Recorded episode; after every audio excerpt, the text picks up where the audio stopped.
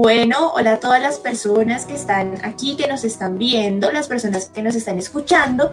Bienvenidos a un nuevo capítulo de eso que se llama Psicomentemos en Red, un podcast de Psicomental Red. Yo soy Daniela Ocampo, parte del equipo de Psicomental Red, y hoy les traemos un capítulo un poco diferente por varias razones. La primera es que para las personas que hasta ahora están escuchando el podcast ya editado, ya subido a Spotify o lo están viendo por YouTube, pues esta fue una transmisión en streaming por nuestra página de Facebook. Y también es diferente porque en este episodio estamos los psicólogos clínicos de Psicomental Red. Es decir, los psicólogos que estamos atendiendo en, en, la, en toda la página, todos los psicólogos que, que, con los que ustedes pueden agendar su consulta y eh, vamos a hablar de una temática clínica que esperamos que les interese mucho. Igual esperamos sus comentarios durante toda la transmisión, si tienen preguntas sobre el tema que vamos a hablar o cualquier duda, cualquier comentario que nos quieran hacer, si quieren preguntar sobre agendamiento de citas o cualquier duda que tengan sobre la red, les iremos contestando a medida de el envío. Entonces, pues sin más preámbulos, vamos a presentar a mis compañeros que asisten hoy a este eh, podcast. Entonces vamos a empezar con eh, el fundador de nuestra red, que es Cristian. Entonces vamos a ingresar a Cristian. Hola, Dani, ¿cómo vas? ¿Cómo estás? ¿Cómo vas a este miércoles? Miércoles de ceniza, ¿no? sí, muy bien, excelente, excelente miércoles. Listo, entonces vamos a ingresar a nuestros otros dos compañeros entonces vamos a intercalar. A mí me gusta mucho jugar con la gente, intercalar géneros y todo eso. Entonces vamos a seguir con Sandy. Hola, Dani, ¿cómo vas? ¿Cómo estás? Bien, aquí cayendo en cuenta que sí es miércoles de ceniza, no puedo creer que ya, ya se nos metió tanto tiempo en el año. Sí, y pensar que hace un año era un miércoles de ceniza normal. Ah, sí. Sin pandemia. Y todavía, todavía, todavía estamos en ese tiempo en el que no hemos cumplido el año de la pandemia completa, por lo menos en Colombia. No hemos tenido un año de encierro. Exacto. Bueno, ya para terminar, por último, pero no menos importante, acá está nuestro querido Psico David. Hola David, ¿cómo estás? ¿Qué más, gente? ¿Cómo están? Bien, motivado para el cambio. Muy bien, muy bien. Eso está perfecto porque hoy traemos un nuevo formato de, de, podcast, ¿no? Que podemos implementar en muchas cosas para también incluir a todas las personas que nos están viendo, que nos vayan preguntando y todo eso. Entonces, pues muchachos, vamos a empezar acá como nosotros hoy estamos sacando la cara por nuestra red, pues vamos a hablar un poquito antes de empezar con este tema tan interesante de las cosas que estamos ofreciendo. Pues como ya les mencionaba al inicio de este podcast, los, nosotros cuatro, acá las cuatro caritas que no las cuatro voces que van a escuchar, somos los psicólogos que estamos atendiendo en Psicomental Red en este momento. Entonces, si ustedes quieran una consulta con nosotros, pues acá estos son los psicólogos que ustedes van a poder escoger. De igual forma, pues recordarle a las personas que nos están viendo. De igual forma, las personas que nos están viendo o que en su momento vean el video podcast, pueden ampliar nuestras hojas de vida para escogernos a través de nuestra página que ya está habilitada. Entonces allá encuentran nuestra hoja de vida para que vean la formación de cada uno. Si digamos dicen, no, la verdad no sé con cuál, también pueden autorizar así comenta el red para que aleatoriamente se le asigna un psicólogo. ¿Listo? Las tarifas este año también se acomodaron pues a esta crisis económica, bueno, esta reactivación económica por la que estamos pasando todos. Entonces, pues yo diría eso, esa sería mi cuñita, que pueden ampliar nuestras hojas de vida en la página. Le, les tocó al resto del equipo. Bueno, mi cuñita es hacia, hacia que realmente estamos en muchas partes nosotros como red, eh, que nos encuentran ahorita en Instagram, que nos encuentran en YouTube, que nos encuentran en TikTok. Eh, estamos pues digamos que en Facebook ahorita que nos están viendo. Entonces, pues que estén muy, muy pendientes porque ahorita se vienen cosas muy importantes para la red, cosas que, que pues le hemos metido mucho corazón y que queremos llegar a mucha más gente. Entonces, pues esa es mi cuñita del día de hoy. No, ay, no, y yo qué, qué digo yo, eh, nada, síganos por favor firmes en todo. no, gente, eh, realmente pues que estén pendientes de todo lo que hemos estado haciendo. Yo creo que todo está siendo simplemente como en cuestión y en pro al beneficio de ustedes y a todo lo que estamos, a todo lo que quizás está pasando. Eh, y que estén pendientes de todo lo que estamos sacando en las diferentes redes sociales en las que estamos, para que, para que no se pierdan nada, ningún contenido. Y pues agenden su cita, agenden su cita que es importante, la salud mental es importante, gente.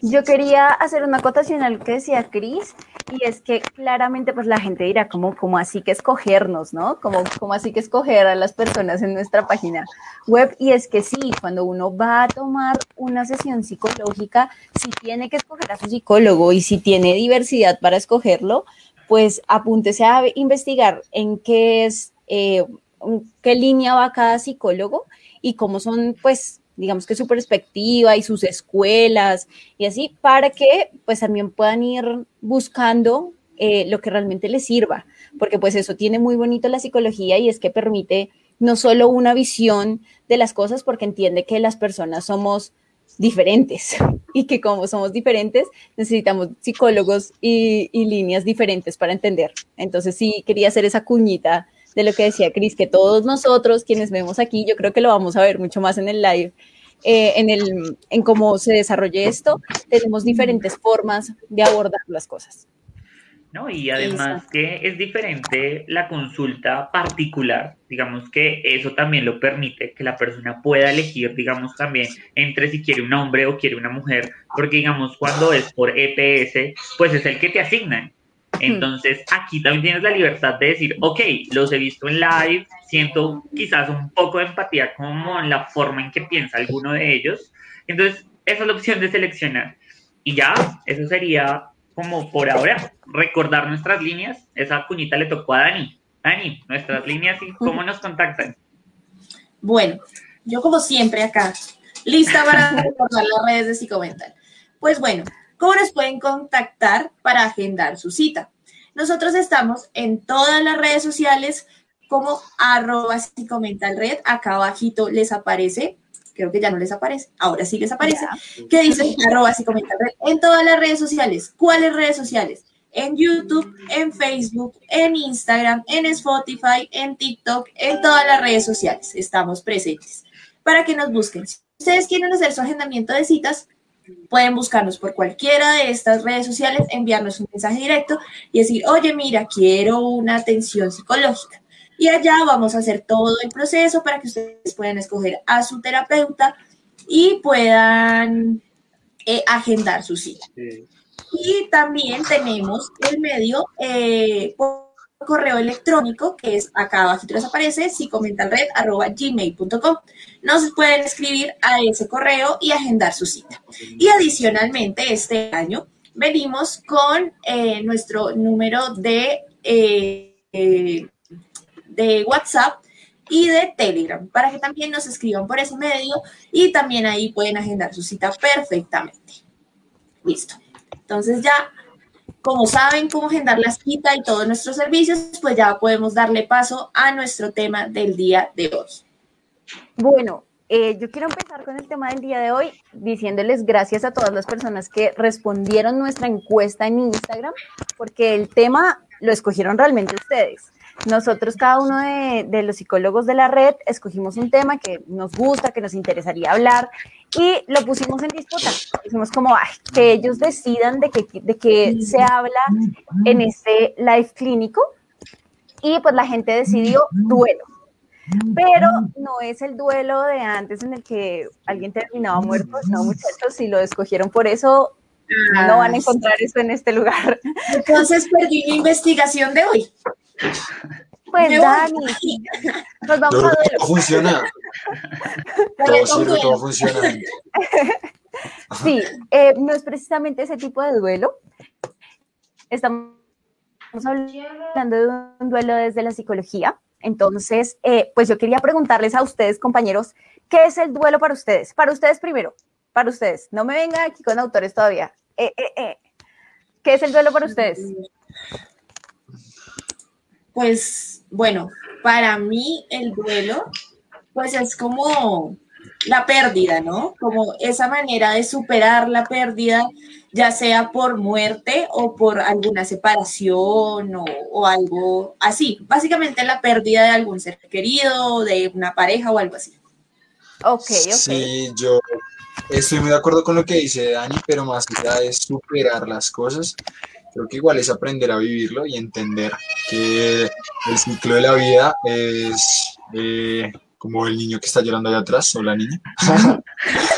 Inicia, inicia en una etapa, inicia en una etapa y pues eh, el ciclo de la vida pues es digamos que finito, ¿no? Entonces es más que allá de superar, es aprender cómo a vivir con esa separación y de alguna manera con esa ausencia, bien sea como le decían, de la pérdida de algo importante para ti, de alguien importante para ti o de la separación de algo. Mm. Si comenta el red se renueva, ¿no? Ya tenemos hasta sonido de fondo en los lives y todo. Para que veas eh, cómo evoluciona la tecnología. Bueno, yo creo que duelo, respondiendo como desde una perspectiva, yo digo que duelo es perder algo que nos gusta y también es como un poquito más allá de la tristeza, ¿no? Es como también característica, es como una ramita de desglosar la tristeza. Siento que si hablamos de la emoción tristeza, por ahí va el duelo. Eso diría yo, sin meterme con autores todavía. Ok, ok, yo soy la del ruido de fondo. Así que, eh, bueno, muchísimas gracias por sus percepciones. Ahora sí, vamos a autores. Ya, ¿qué piensan los autores? ¿Qué, qué, qué cosas saben sobre autores de duelo en psicología? ¿Qué perspectivas hay? ¿Desde cuándo se habla del duelo en psicología? bueno, ahí voy a hacer Antes de que mis compañeros antes de que mis compañeros sigan hago una interrupción chiquita también, pues para invitarlos a todos a que estén participando en los comentarios y también nos quieren dar su significado de duelo, pues también lo pueden hacer perfectamente y acá los estamos leyendo. Bueno, ya que Dani nos dio la cunita, y Sandri nos dejó aquí con la pregunta para debatir. Em, les voy diciendo, pues no, desde Beck, desde Beck lo define como un acontecimiento vital. Él dice que todas las personas pasan por esto, pero que entre todos esos procesos vitales es el más estresante que una persona puede llegar a experimentar. ¿Por qué? Porque tiene que ver con perder eso que tiene valor para una persona. Y que además, pues Beck, que es cognitivo, pues habla mucho de los pensamientos, ¿no? De todo esto que tiene que ver con por qué la persona en el momento en que pierde algo, sus pensamientos se activan. Entonces, eso define Beck. Y desde ahí yo también me voy por esa visión. Sandrita, creo que... El micrófono. Ay, ay, perdón. Gracias, pues Le iba a decir a Dani que no crea que te salvó con la cuña. Cuéntanos, Dani. ¿Qué sabes de autores? Bueno, yo no les voy a acá mentir, ni, ni mucho menos. Yo no investigué autor, un autor específico. O sea, yo solamente investigué qué es duelo. Yo no dije, ay, vamos a mirar autor. Lo siento, perdón. Me disculpo ante mis compañeros. Pero pues básicamente lo que yo investigué de duelo, no tengo el autor, pero pues el duelo se traduce clínicamente en una pérdida en la mayoría de los casos por muerte. Ese es el significado que yo. Listo. Eh, no, yo, yo pues tampoco eh, averigüé como demasiados autores, eh, ni tipo de como corrientes o psicológicas, pero yo estoy seguro que muchos autores eh, hablan de, de, de nada, entonces Estoy seguro que muchos autores que, que hablan de, todo este tipo de, de, cosas del duelo, pero yo quería mencionar eh, dos que hablan de los ritos de la muerte, que para mí es algo importante, que seguramente hablaremos eh, más adelante de eso, y es Corina Sass y Alina Coman. Entonces, eso es como lo que yo, eh, pues, pienso y pongo en mensaje esos, esos, esos dos autores. Recuerda que ya puedes agendar tu cita con nuestros psicólogos de Psicomental Red. Uno de ellos es Cristian Osorio, psicólogo egresado de la Universidad de San Buenaventura C de Bogotá, con conocimientos en investigación, procesos psicológicos básicos, evaluación, diagnóstico, tratamiento y seguimiento, manejo de crisis y manejo de pruebas psicológicas. Bueno, entonces yo quiero preguntarles a ustedes y a la gente que nos está viendo como con qué palabra ustedes asimilan el duelo. Entonces dicen, ok, les hablaron de duelo, ¿cuál es la imagen mental de duelo? Hablando de significados y significantes. Cualitativas a la señorita Sandy hoy. Sí, como significante duelo. Muy pues. Siento que muy como estamos nosotros hoy, ¿no? O sea, cuando nos hablan de duelo, todos de negro. Siento que eso también es un ¡Ay, mira! importante. El hecho de, es como Esto eso. no es planeado. Ah, Esto no Sí, es esto no planeado, es planeado. Yo siempre-. Yo siempre estoy de negro. Entonces yo diría que eso, ¿sí? O sea, como que esos, esas, esas, esos patrones de cul- en las culturas, de cuando fallece alguien, entonces se- esos ritos, ¿sí? Esos, esos, esas, como esos patrones de conducta que se repiten. Entonces, las velas, el regalar flores, digamos, los significados de pronto de la paloma, ¿cierto? Entonces, que debe ser blanca también. Entonces, siento que eso sería, respondiendo a tu pregunta, cualitativo. Dani, si quieres tú, dale. Está bien, está bien, David. Voy a seguir yo. Eh, sí, pues básicamente el duelo y su significado es todo lo que tenga que ver con muerte sin importar su cultura. Sí, o sea, tú piensas en duelo y tú de una piensas en la gente de negro, el velorio, el entierro, la iglesia, la gente llorando. Entonces sí, creo que eh, la palabra duelo nos lleva es a imaginarnos este tipo de cosas.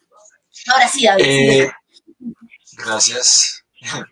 Eh, no, yo, yo pienso mucho que, o sea, yo sí tengo muy presente quizás que en muchas culturas eh, el hecho de, o sea, de la muerte es diferente, ¿no? Y del duelo es diferente y se toma diferente. Entonces pienso que va muy cultural, dependiendo, digamos, como los ejemplos que ustedes acaban de dar, es muy arraigado quizás a nuestra cultura, de vestirnos de negro y demás, pero hay otras culturas que se visten de blanco, hay otras culturas, culturas que celebran la muerte, hay otras culturas que hacen otro tipo de rituales o ritos.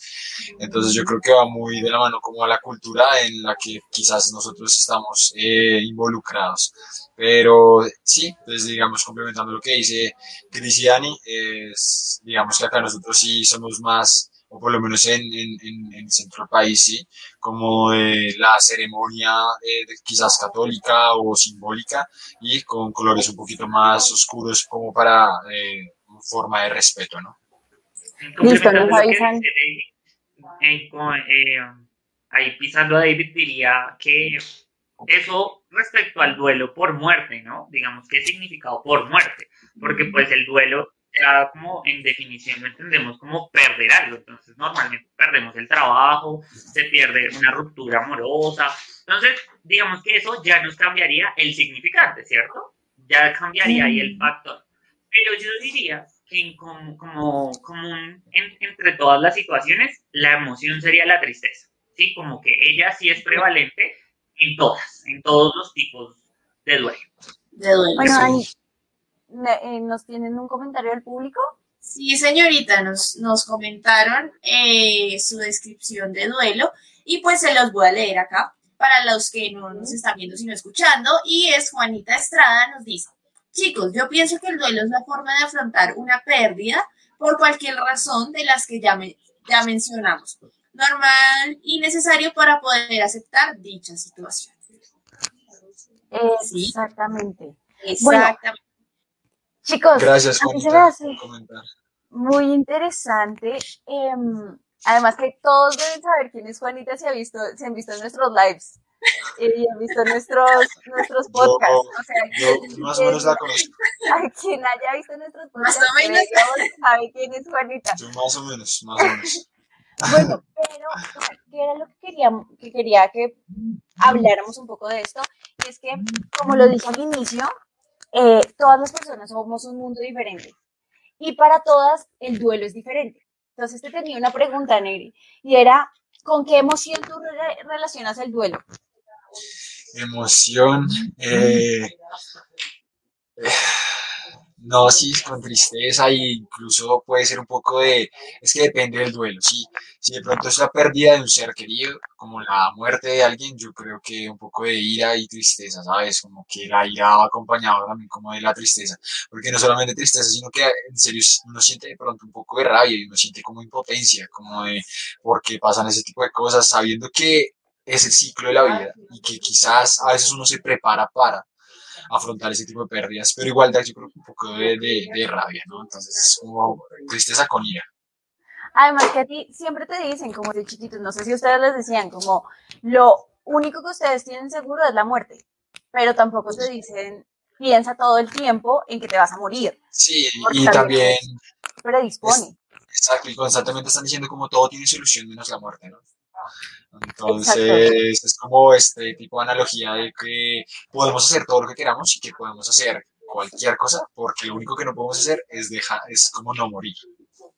¿Cierto? Ok, ok, ok. Listo. Muchachos, ¿cómo trabaja la psicología del duelo? ¿Cómo trabajamos desde la psicología del duelo? Pregunta de eh, parcial número 5, chicos. Vamos 3 de 10.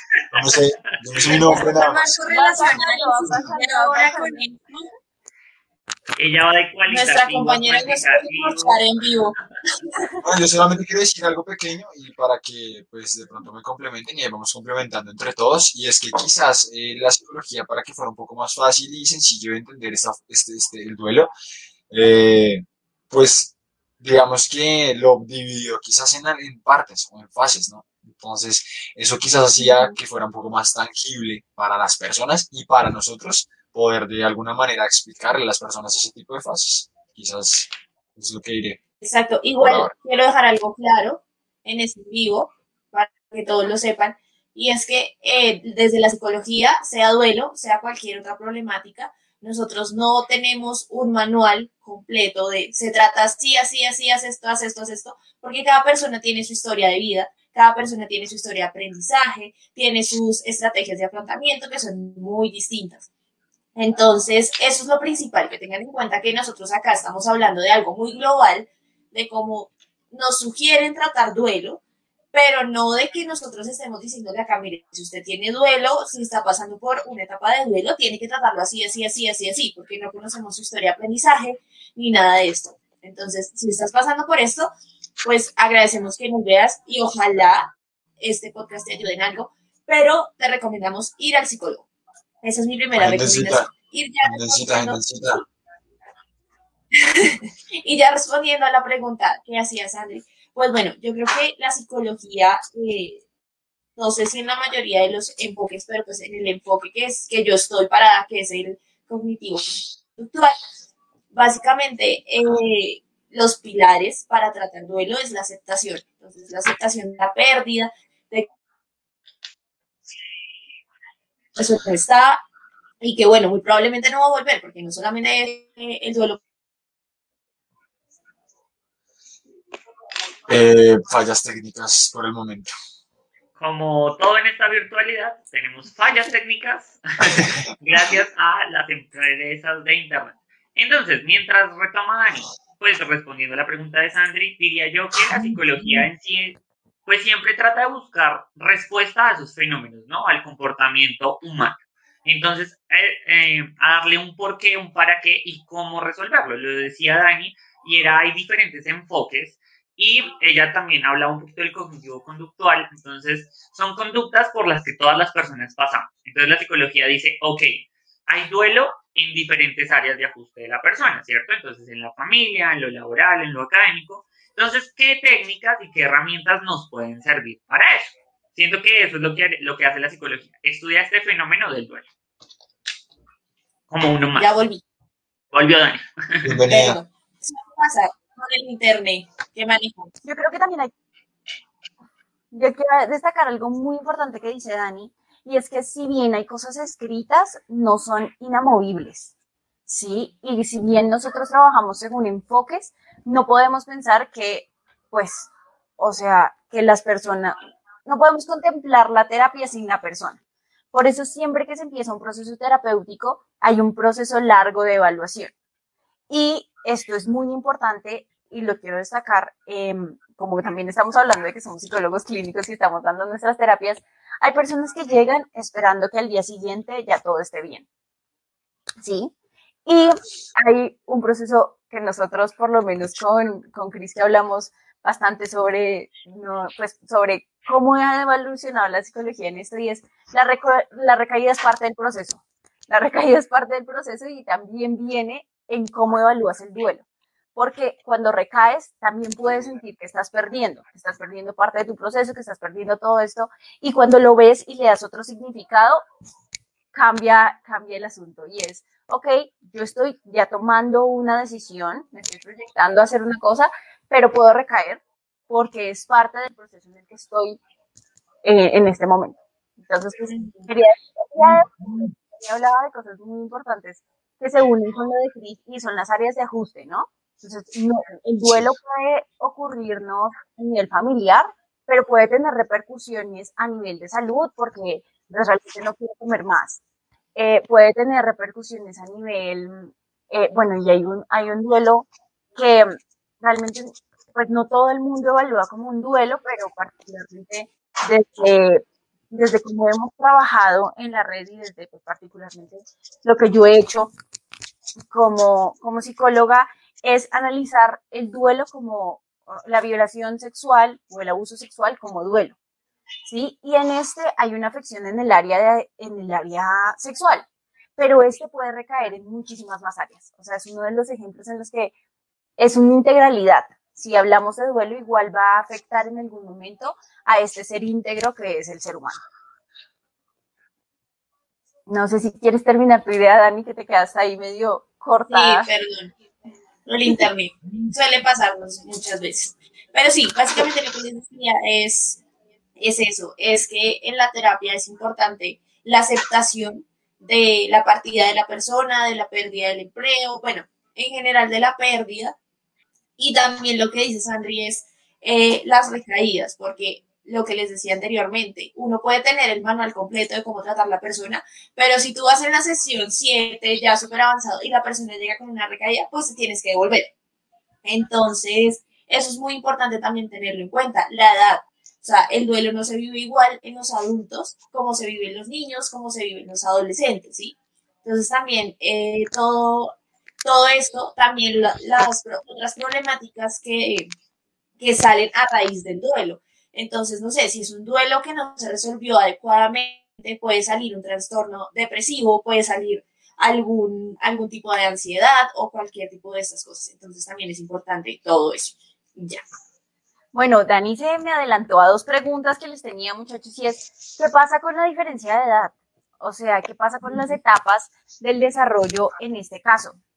¿Cómo evaluamos, o, o bueno, no cómo evaluamos, cómo se viven estas etapas de duelo en las diferentes etapas de, el desarrollo humano.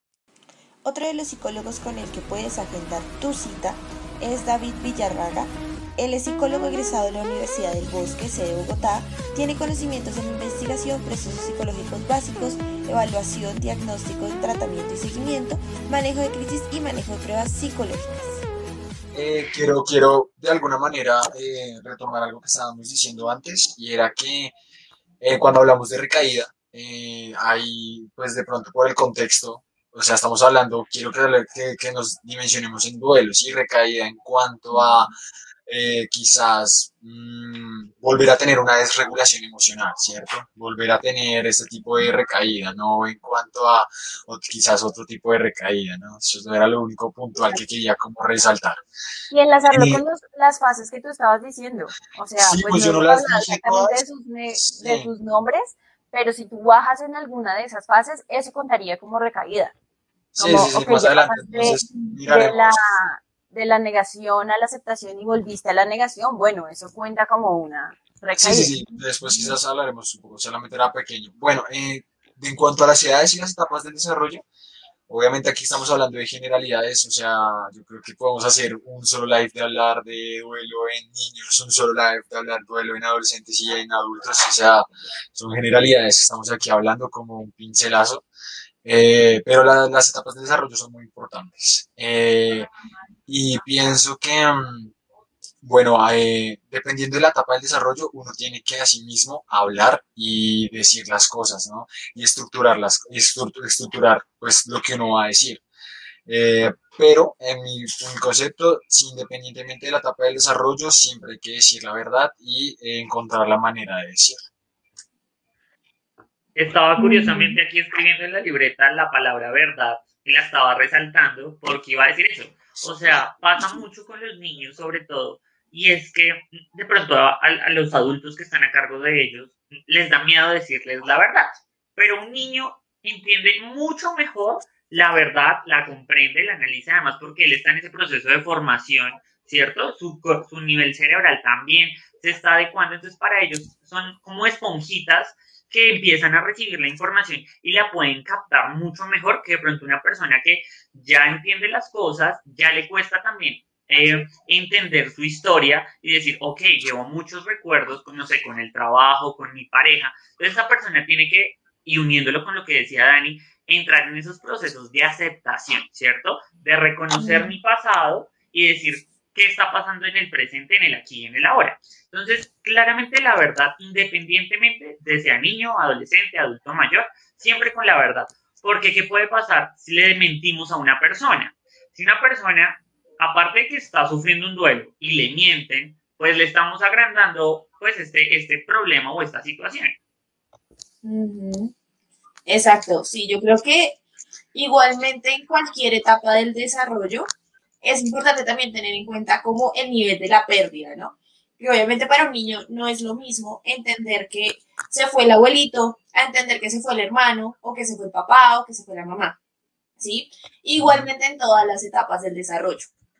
Eh, lo que decían mis compañeros de decir la verdad, totalmente de acuerdo, más con los niños porque según como nosotros como padres afrontemos el primer duelo y les expliquemos a ellos, mira, la muerte es esto, lo que estás sintiendo es válido, todo lo por lo que estás pasando es totalmente normal. Es como ellos cuando crezcan o en sus diferentes etapas del desarrollo van a empezar a afrontar los futuros duelos.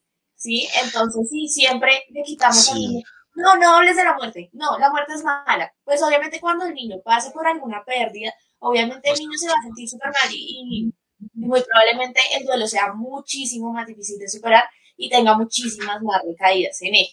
Igualmente, eh, es importante también entender eh, el duelo de los adolescentes, entender el duelo de los adultos y diferenciando de cada persona, porque pues también hay que tener en cuenta las estrategias de afrontamiento. Como yo afronto mi duelo, puede que no lo afronte, Sandri lo afronte de otra manera, David lo afronte de otra manera, puede que Chris llore, puede que yo grite, puede que Sandri se encierre, no sé. Es también tener en y Eso... Eh, dale, dale. No, no, iba a decir que eso también va junto a las pautas de crianza de, que tengan los padres, ¿no? Y que y con los cuales, eh, pues no sé, eduquen a sus, a sus hijos. Exacto. Además también pasa mucho en la tercera edad y es que cuando se muere, no sé, la pareja, se lo ocultan a la otra persona, dicen como para que esa persona no se ponga mal, si de pronto sufre alguna enfermedad, pues para que no se altere, entonces se lo ocultan y pues a mi perspectiva de verlo no está bien porque eh, cuando se entere pues tiene que vivir el duelo mucho más encima, o sea, ya digamos en el velorio, no tiene tiempo como de aceptación, de pasar por todas las fases, sino tiene que entrar en crisis en un momento en donde lo están velando o lo están enterrando todo eso. Entonces yo pienso que para adelantar la fase, las fases del duelo, pues hay que decírselo en un primer momento y empezar con la afrontación desde el primer momento en que sucede eh, la pérdida.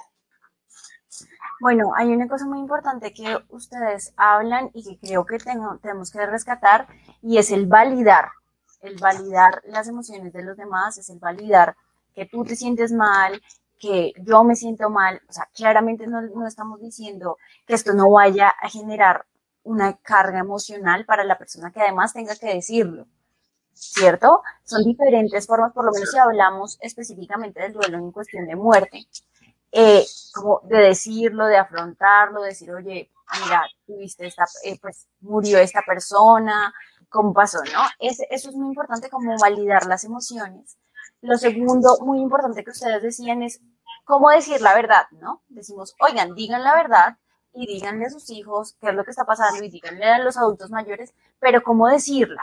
Tampoco es decirla, ay, oiga, si es que vio que se murió esta señora, pues no, hay formas en las que se pueden acercar y creo que no somos nosotros quienes se las decimos, sino que nosotros si conocemos a las personas que están a nuestro alrededor, sabemos cómo llegar, ¿sí?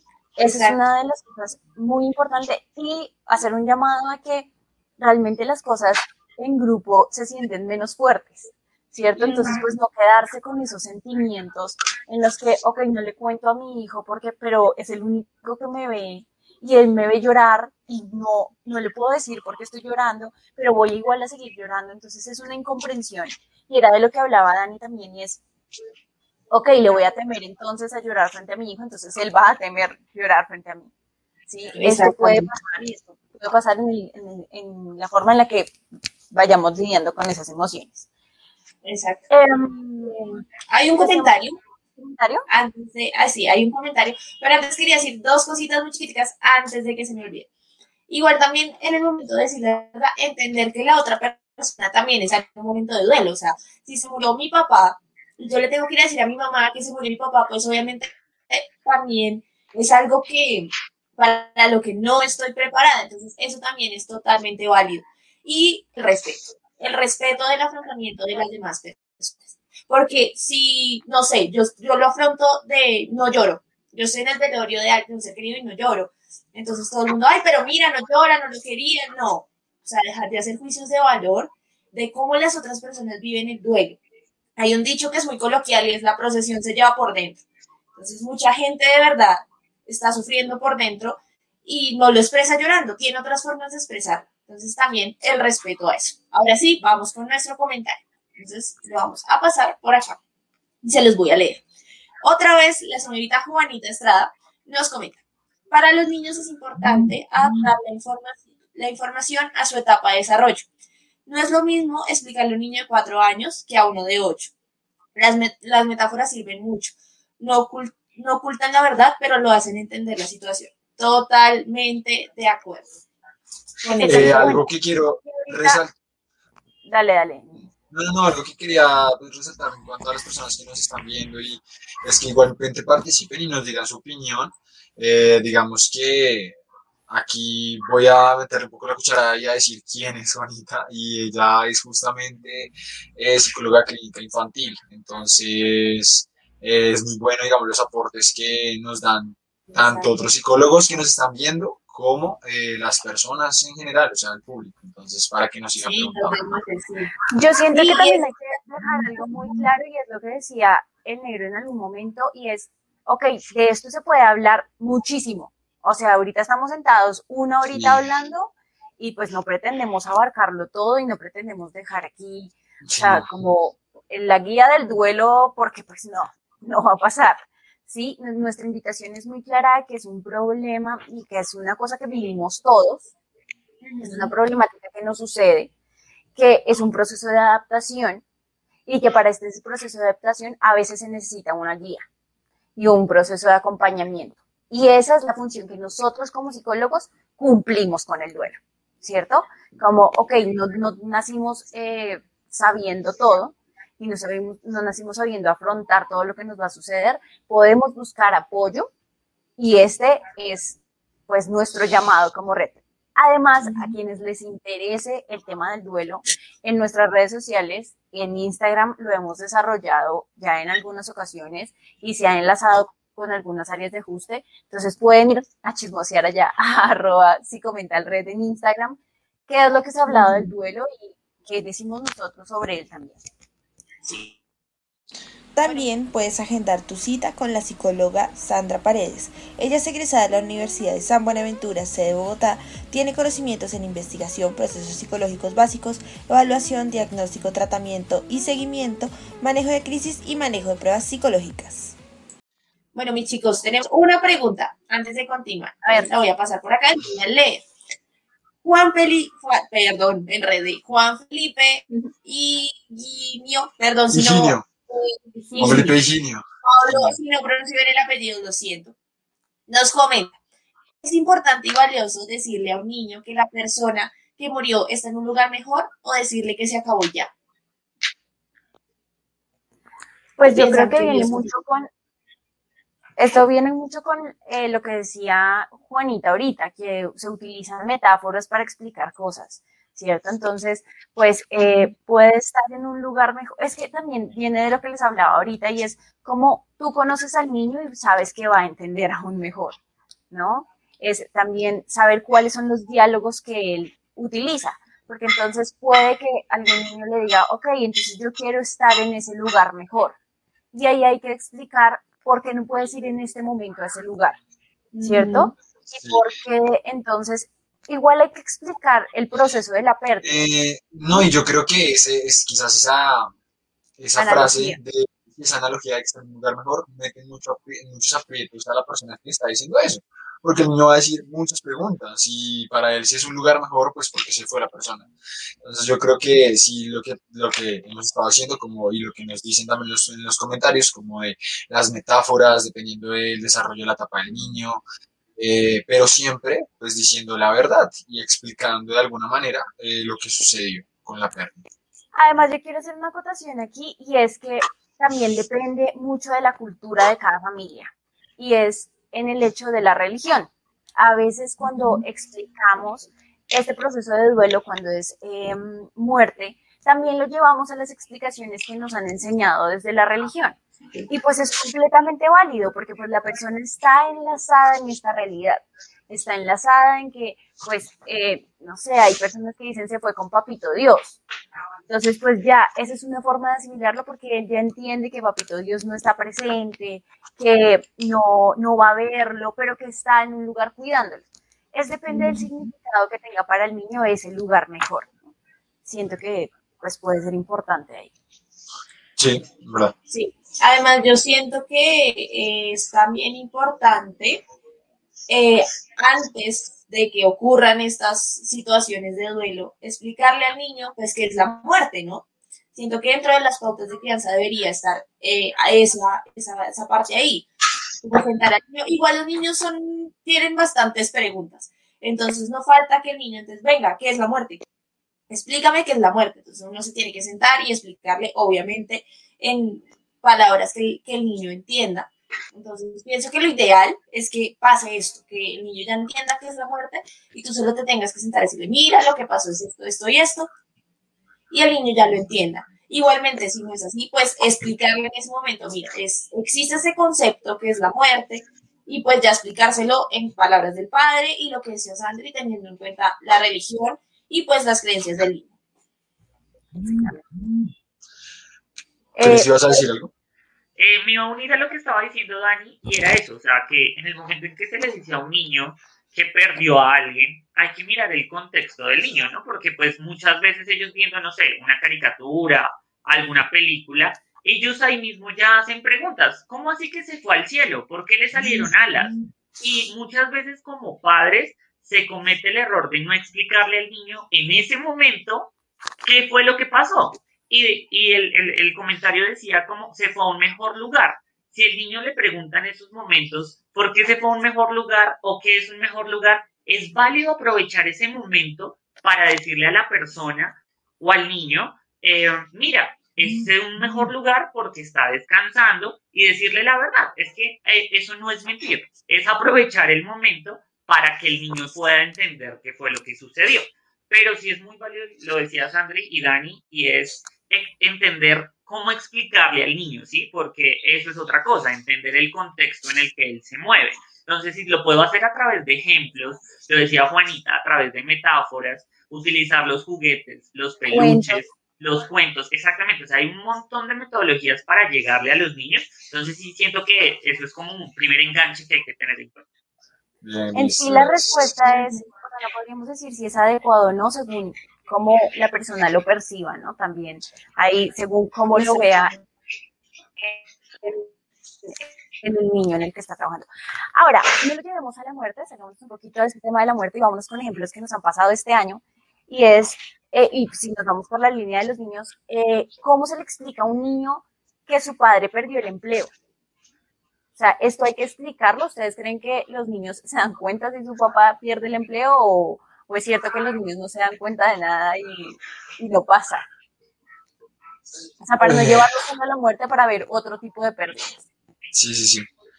Yo digo que sí, o sea, yo digo que el niño está observando, ellos son observadores por naturaleza y probablemente le estemos dando doble duelo, ¿no? Porque, ok, está viendo al papá todos los días, pero entonces cuando papá recupere el trabajo, ya no va a estar con él todos los días tomando clases.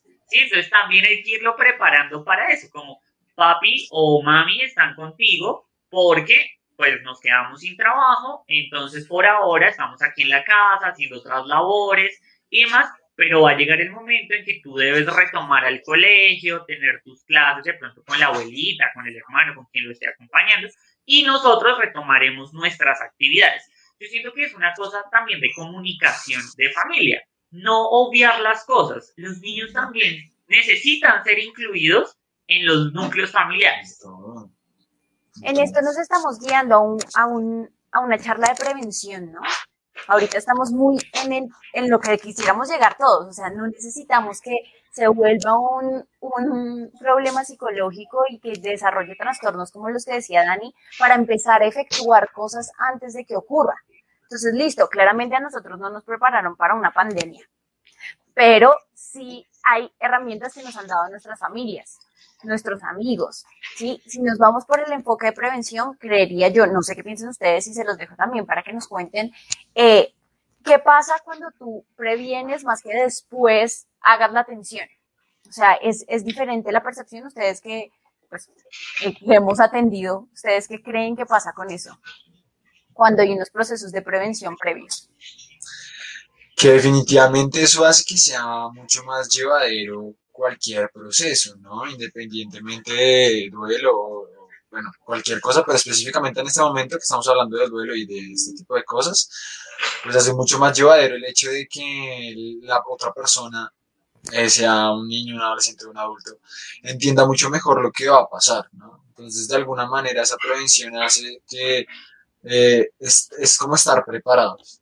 Ah, y saber de pronto cómo afrontar o qué hacer en ese tipo de ocasiones, ¿no?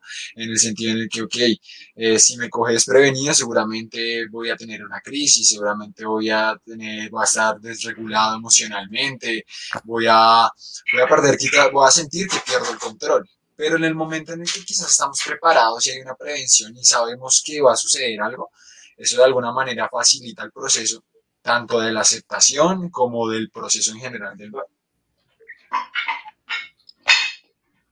Yo concuerdo con David, o sea, siento que va mucho con la afrontación, va con entender, un ejemplo, los procesos de ciclo de vida, porque cuando, eh, claramente sin minimizar el dolor de las personas, pero cuando fallece una persona de tercera edad, porque al núcleo familiar, digamos, le da tan duro, pues claramente porque hay un afecto, porque hay un aprecio pero digamos un agente externo, no sé, donde trabajó la empresa, porque la empresa lo entiende diferente. Por lo mismo, porque ellos lo ven como un proceso de ciclo de vida, ¿cierto? Todos llegaremos en algún momento a la muerte, pero porque para la familia es diferente, porque había un valor ahí, que era un valor adicional, el amor, exactamente, un sentimiento. Entonces, siento que cuando hacemos esa prevención estamos trabajando en lo que decía Dani, las estrategias de afrontamiento cómo afrontar esos procesos de duelo o de pérdida de, algo. Entonces, no sé si respondo a tu pregunta. Dani, Igualmente, yo pienso que, sí, yo pienso que, digamos, el hecho de la prevención se demuestra también mucho en, en la forma, volviendo un poquito a la muerte, la forma en que la persona se va, si me hago entender. Entonces, el, el duelo no, no, no es que sea tan duro, sino es como más llevadero, por decirlo de alguna manera. Cuando la persona, uno ya se está preparando para que esa persona se vaya en cualquier momento. Entonces, eh, les voy a contar algo que, una anécdota personal, y es que eh, una tía abuela mía, su esposo era un paciente con falla renal. Entonces, él estuvo muchos años en, en diálisis y todo esto. Entonces, digámoslo, va a sonar feo, pero digamos que ella ya estaba preparada para el momento en que él se fue.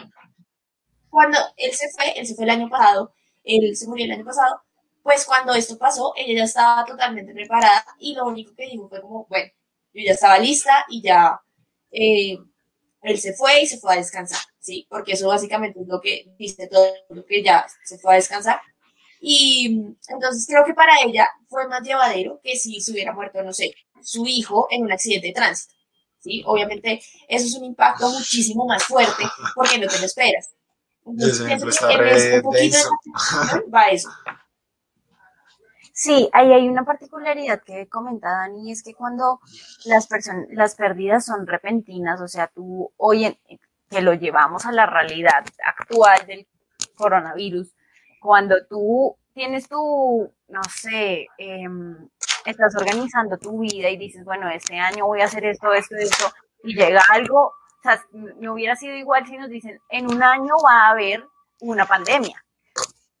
Uno se prepara ok, que es una pandemia, ¿qué es lo que voy a hacer en una pandemia?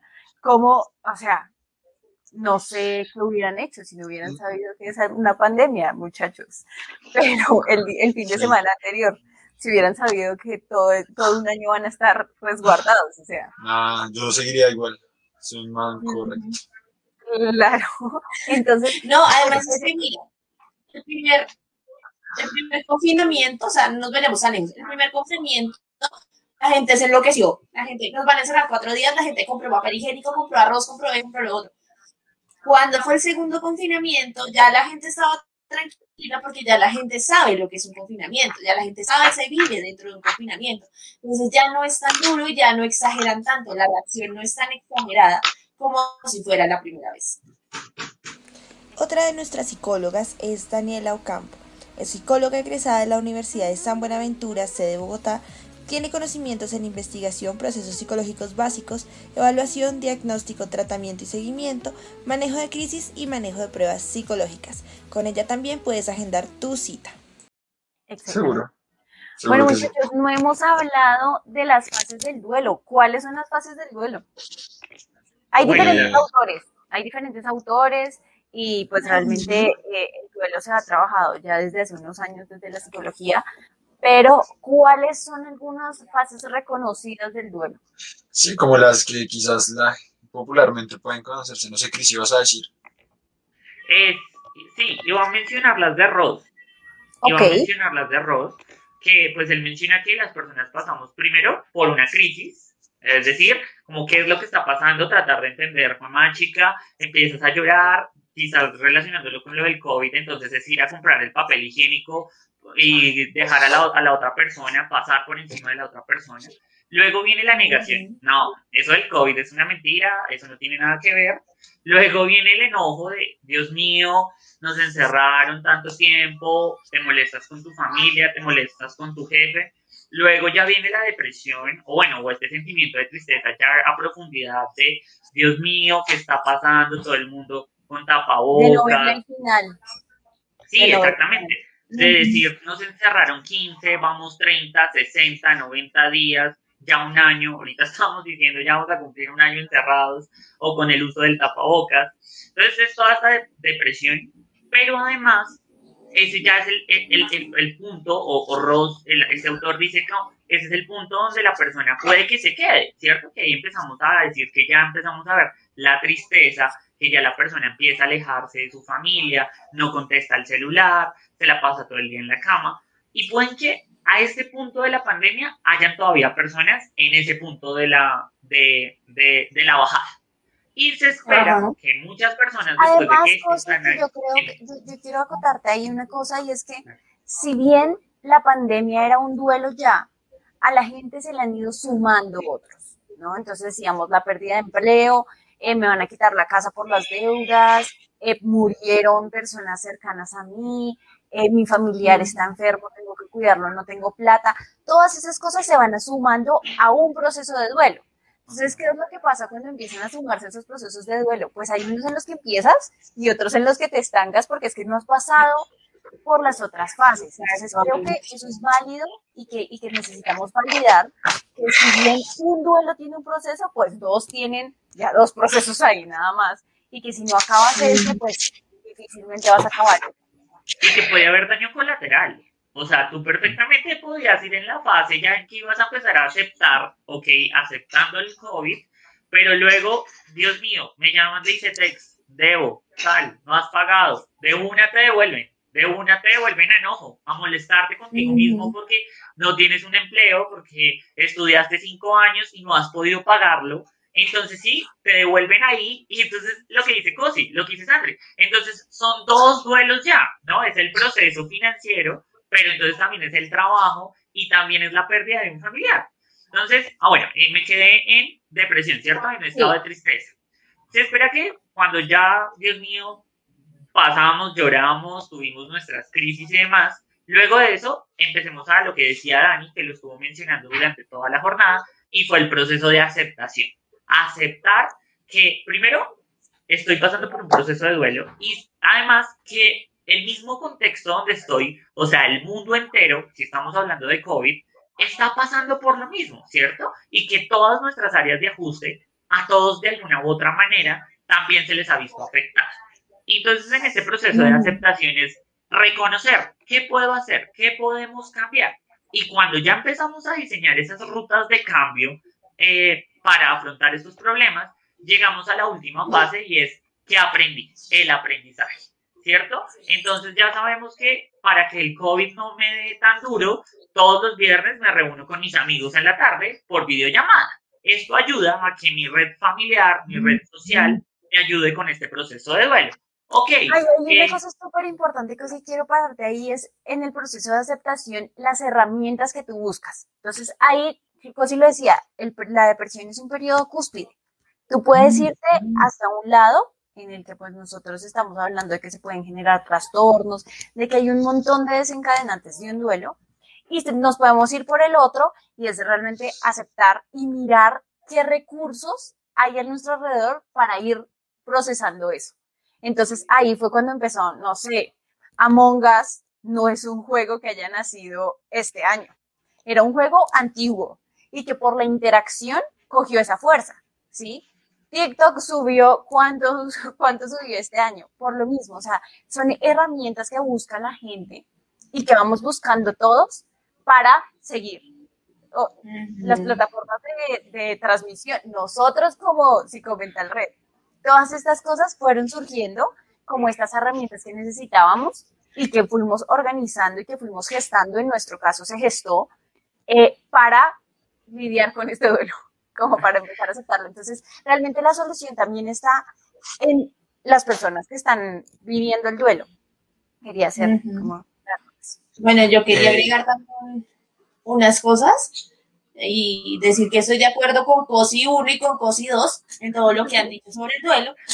Y también agregar que en la, en la etapa de aceptación es muy importante también aceptar las emociones que, que, que están en ese momento y no juzgarlas, sino decir, ok, pues es totalmente normal que si perdí mi empleo, que si perdí a mi familiar, pues sienta tristeza, sienta angustia, sienta ansiedad. Entonces, la invitación también es a que si ustedes tienen algunos de esos sentimientos, pues déjenlo sentir, déjenlo ser y dejen que, que los sentimientos también estén, porque al fin y al cabo son sentimientos que tienen que estar ahí y que son normales que estén ahí. Entonces también eso es parte de la aceptación, decir, listo, sí, me siento triste, acepto que me siento triste y no está mal sentirme así. Eh, ya casi se nos acaba el tiempo, pero para ir como terminando, simplemente quiero decir como algo personal eh, y dándole como una conclusión a todo esto, y es que eh, el duelo, para quienes nos están viendo, escuchando, el duelo es un proceso normal, es un proceso natural que todos pasamos no necesariamente todos vivimos las cinco fases o seis eh, fases que dijo Cristian ahorita. Eh, no, no, no, no, forcemos tampoco las fases. Si saben que están de pronto en alguna fase, no quieran estar ya en el aprendizaje, no quieran estar ya en la, en la aceptación. Es un proceso que tiene que vivirse, como dice Dani. Eh, pues es algo que simplemente tiene que dejarse y es algo, es algo normal, es algo natural dentro del ciclo de la vida. Entonces, eso era lo que quería decir. Antes de que nos sus conclusiones, eh, los invito a las personas que nos están viendo que si tienen preguntas sobre esta temática, es el momento de hacerlas. Es el momento porque ya nos vamos a ir. Entonces, es el momento de hacer sus preguntas y acá las respondemos quedaron muchísimo tema por fuera. No, y que lo dijo mm. David y es desde el comienzo y es que es generalidades. Lo que estamos diciendo aquí es únicamente como las cositas por encima, porque perfectamente podríamos hacer un live para cada etapa. o sea, para cada etapa nos podríamos... Para cada etapa, en cada, en cada etapa del desarrollo, según cada particularidad, no, esto es...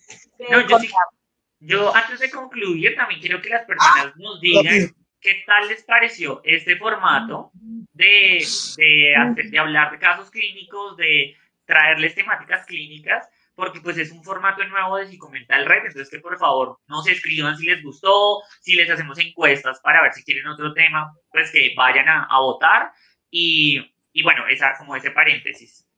David, ¿por qué? Yo tengo otro paréntesis. dale, dale. Mis compañeros están asustados porque el live se va a cortar. No, no se corta, no se preocupen. Ah. Me veo a David asustado diciendo, corre, corre, corre. No, tranquilo. rápido, rápido. Desde que yo vivo siempre afanado. No te estreses. Yo sé que estamos acostumbrados a Instagram, pero no te estreses. Quienes nos están escuchando, vayan y vean la cara de afán de, sí. de David en este momento. No, es que yo estaba viendo que quedan 30 segundos y yo, pero ¿por qué están tan tranquilos? Que te hablen rápido. Duelo, esto un pequeño tú, entra en crisis, entra en crisis, entra en crisis, pero me regulé, me regulé. Entonces, pues yo quiero agregar ya para cerrar, es eso, es que se permitan vivir su fase de duelo en cualquiera de sus etapas, que acepten sus sentimientos, que en lo general a las otras personas les digan la verdad, no les oculten la muerte, no, no pongan la muerte como algo negativo de lo que no se puede hablar, o las pérdidas de algo que, Dios mío, si nos pasa es una tragedia. No, es algo inherente a la vida. Entonces tenemos que aprender a hablar de eso, aprender a tener la aceptación y también aprender que las fases de duelo no son lineales, como dijimos en todo el en vivo, y es que Puede que tú estés en, fase de negación, negación, negación, negación, luego pases a depresión, luego negación, así. Entonces puedes variar dentro de las fases y para eso estamos nosotros acá. Para poder ayudarte, asesorarte dentro de todas esas fases. Y pues básicamente es eso. No olviden agendar sus citas si están en alguno de estos procesos de duelo, si tienen alguna otra problemática. Sí, yo quería, pues ya para cerrar con mis compañeros, agradecerles muchísimo por habernos escuchado, también invitarlos a que nosotros estamos muy, muy pendientes siempre de los comentarios, de, de todo lo que nos dicen para irlo organizando. Si quieren una segunda parte de hablar de duelo y nos quieren dar la línea para hablarlo, pues completamente bienvenido.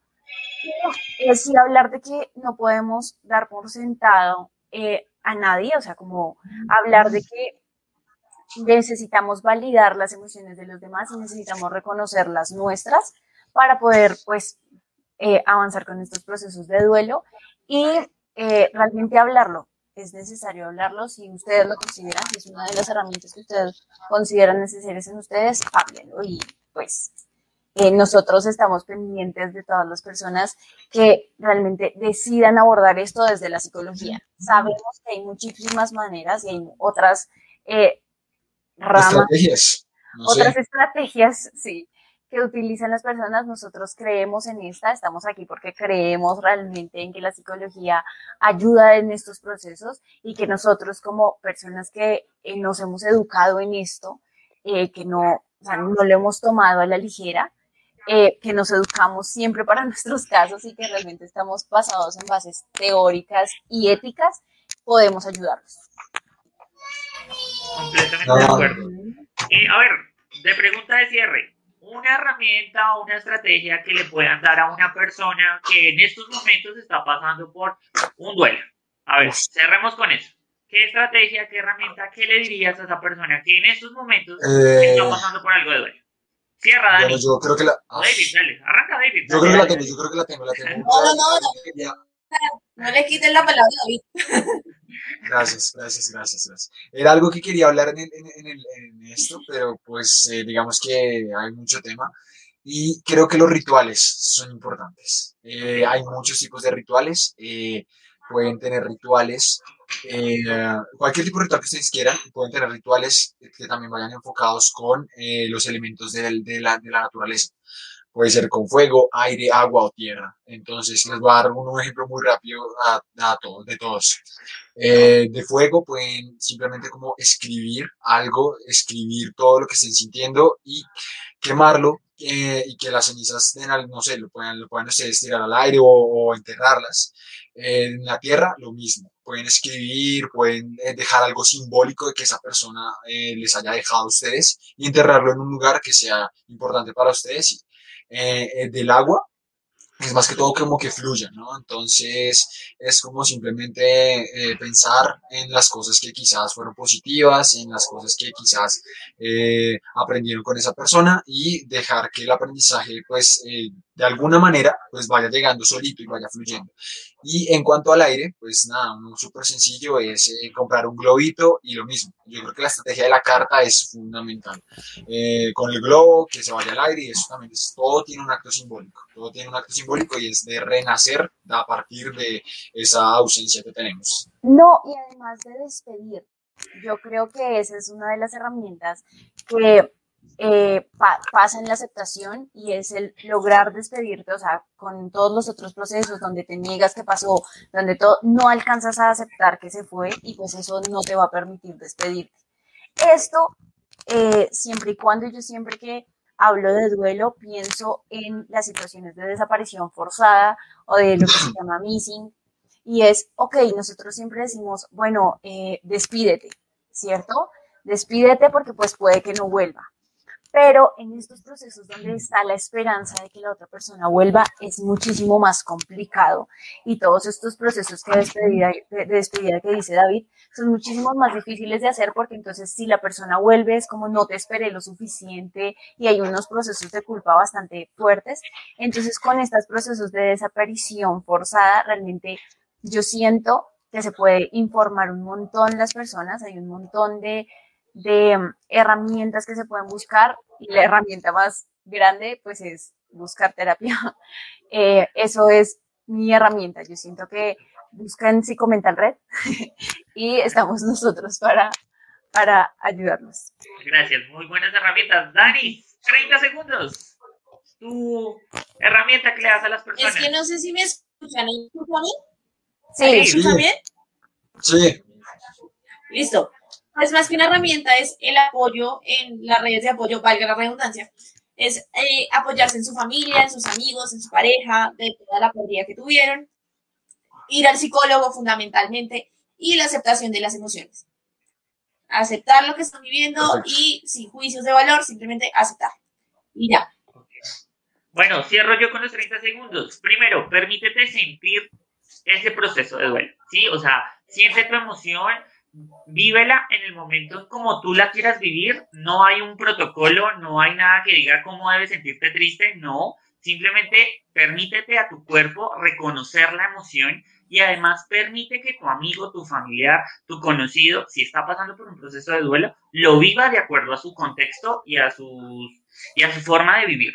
Y pues claramente buscar ayuda profesional. Así que recordar, estamos en todas las redes como arroba y comenta el red nuestro correo electrónico, si comenta el red. Antes de, acabar, antes de acabar, algo que decía Cris, hay posibilidades de cuando tú apoyas a alguien en un duelo, sentir el duelo igual. O sea, es viable, pasa y puede que te, también te consuma un poco y ahí también tú estás viviendo un duelo. Ya. TikTok, TikTok. Les dejaremos una encuesta de si quieren segunda parte. Que estén muy bien. Buenas noches para todos. Gente, gracias por acompañarnos. Hasta luego. Muchísimas gracias. muchas gracias por acompañarnos en despedir gracias. gracias. Voy a aprovechar los cinco minuticos que tengo bien.